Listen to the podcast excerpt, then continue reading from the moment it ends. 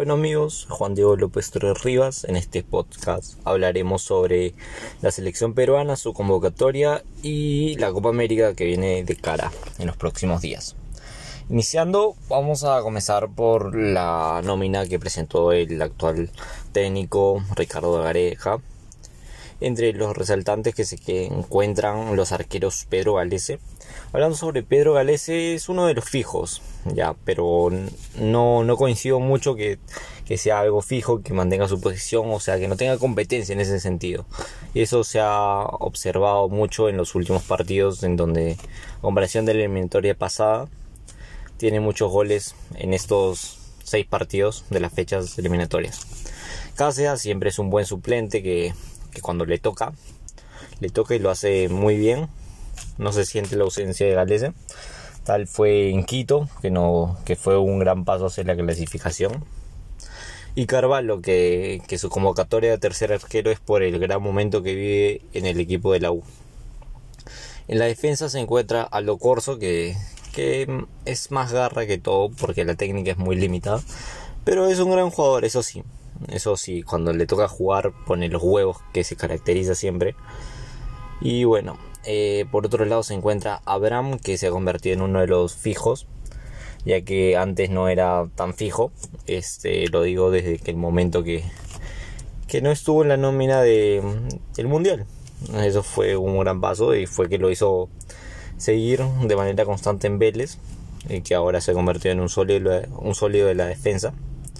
Bueno, por su parte se encuentra Gilmar Lora, es una de las grandes revelaciones de, del fútbol peruano en cristal que Roberto Mosquera lo ha potenciado de manera fundamental con grandes centros, una técnica, un despliegue, ida y vuelta. Es un chico que tiene buenas cualidades, que no se ve mucho en el fútbol peruano. Ese recorrido ida y vuelta es mucho de observarlo en, en Europa.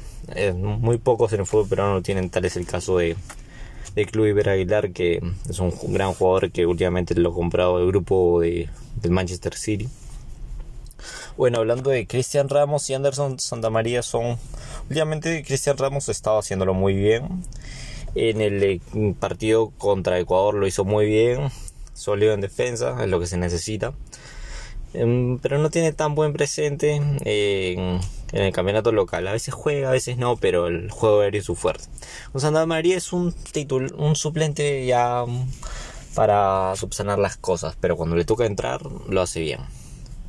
Alexander Callens siempre es llamado por el buen momento que vive en el New York City. Y bueno, esperemos que sea la, la opción esta vez para que pueda demostrar.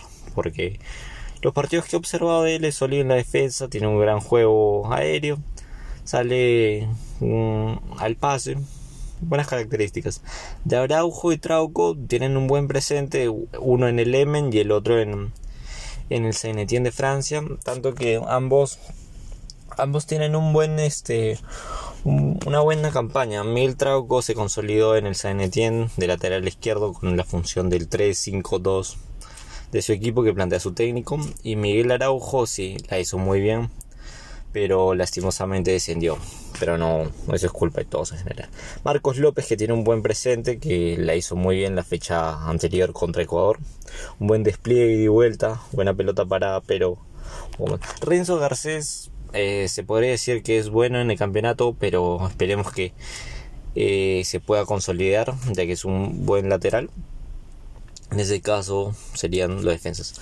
Por la parte de los mediocampistas, este, en primer lugar se encuentra la sorpresa de Martín Tábara, aunque más que sorpresa es ya una realidad, porque se, puede observar un juego de Yosimar Yotun, pero un poquito menos de cualidades en lo físico, pero de técnica es impecable. Por su parte, Peña tiene un buen presente en el Emen, que la temporada lo hizo muy regular, no cambió en nada buen, buen juego. Esperemos que se pueda consolidar, que, que plasme lo que hizo en Holanda en acá con nuestra selección, ya que es un gran jugador con grandes cualidades tanto técnica como física. Bueno, por su parte Cristian Cueva, donde juega la rompe. Lo malo es que a veces no se consolida, pero con Gareca, Gareca es su engreído en sí. Pero lo bueno es que cuando se pone la camiseta juega muy bien. Eso sí, que a veces falla, pero juega muy bien. Siempre hay que estar a muerte con él.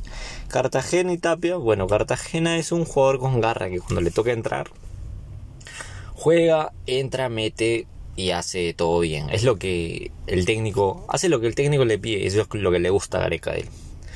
Bueno, también Renato Tapia es uno de los mejores que uno de los mejores cinco que tenemos. Eh, ese que ha tenido un gran presente hasta que se lesionó en Celta Vigo, que ha subido su valor en el mercado. Y poco a poco se está reflejando ya que es un, un arma, un arma que nosotros tenemos que va a durar bastante tiempo, que puede ser el próximo capitán futuro. André Carrillo y Yosimar Yotun. Yotun es envidiable su técnica, los pases que mete. Y bueno, se ha visto eso en los partidos de la selección, como en Cruz Azul, por lo que a veces es, es indiscutible acá con la selección con Areca y a veces cuando entra en Cruz Azul con Reynoso, lo hace muy bien. Es uno de los fijos también. Eh, sobre el presente de André Carrillo en el Al Hilal, la hace muy bien. Mm, lo que se esperaba fue que estuviera en una liga más competitiva, pero lo bueno es que tiene este continuidad. Eso es lo bueno de la selección, que ya con continuidad. Alexis Arias es un jugador que tiene un gran presente en Melgar, pero no lo, no lo puedo observar tanto en la selección. No, no soy tan partidario en sí. Pero, pero siempre hay que apoyar. Al que le toque entrar hay que, hay que celebrar, hay que, hay que meterle los huevos, como se dice. Raciel García, eh, en Cinciano. Bueno, la temporada pasada estuvo en César Vallejo con buen presente y bueno, ahora en Cinciano está que, está que la rompe poco a poco. En los delanteros, ahí viene la sorpresa, que dejamos para el último.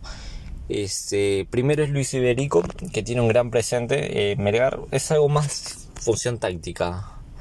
En Melgar comienza el carrilero, pero tiene un buen desempeño con, con Néstor Lorenzo y por eso ha sido su convocatoria. Por parte de Alex Valer es como que más un regalo por lo que ha ido creciendo este, este chico que comenzó de la playa, de fútbol playa, después ascendió a Yacuabamba, hizo un buen partido, una buena campaña en Yacuabamba y y la U pudo este, adquirir su pase y, y, ahora está en el conjunto conjunto de la U que tiene dos goles en la Copa Libertadores contra Defensa y Justicia. Buen presente, buenos movimientos, buena garra, eh, rapidez. Y por último que hay Gianluca Lapadula y Santiago Ormeño. Gianluca Lapadula, el último partido contra Ecuador fue partido impecable, que se pudo ver la garra que tiene por, por jugar con el país. Eh, poco a poco va a ir creciendo. Yo creo que va a ir creciendo este jugador porque es algo más de familiarización con los jugadores, con los pases, con las diagonales que hace. Porque las diagonales que hace este jugador es típico de jugador europeo, pase a hueco.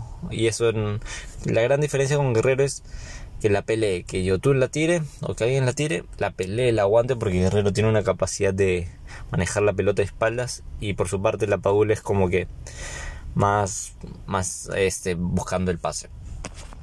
Que puede encontrarlo con Cueva, con Yotun, entre otros. Bueno, por último Santiago Ormeño que tiene un gran presente en el, en, en el Puebla, ya que aún no ha podido debutar en su reciente equipo ah, León de México, se espera que pueda hacer lo mismo, que es un jugador aguerrido, que es un juego aéreo. Bueno, espero que se pueda debutar. Este, esta es la nómina en sí. Espero que esta nómina pueda consolidarse, pero cabe resaltar que la FIFA, bueno, la Comebol acaba de, de manifestar un mensaje que a raíz del coronavirus, el COVID-19, eh, va a haber cambios ilimitados por parte de todas las federaciones. Y vendría bien, vendría bien en caso de alguna baja, que ojalá que no, porque este virus es maldito.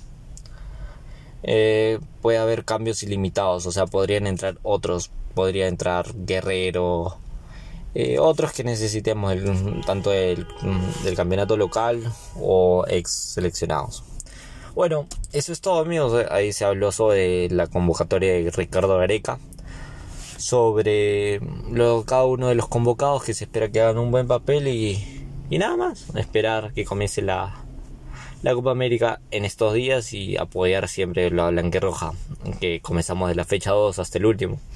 Ojalá que podamos hacer un buen papel, consolidar un equipo y a partir de, de tener una buena defensa, sin goles, manifestemos hacia el ataque para tener un buen juego. Con la padula, con el que toque, en verdad.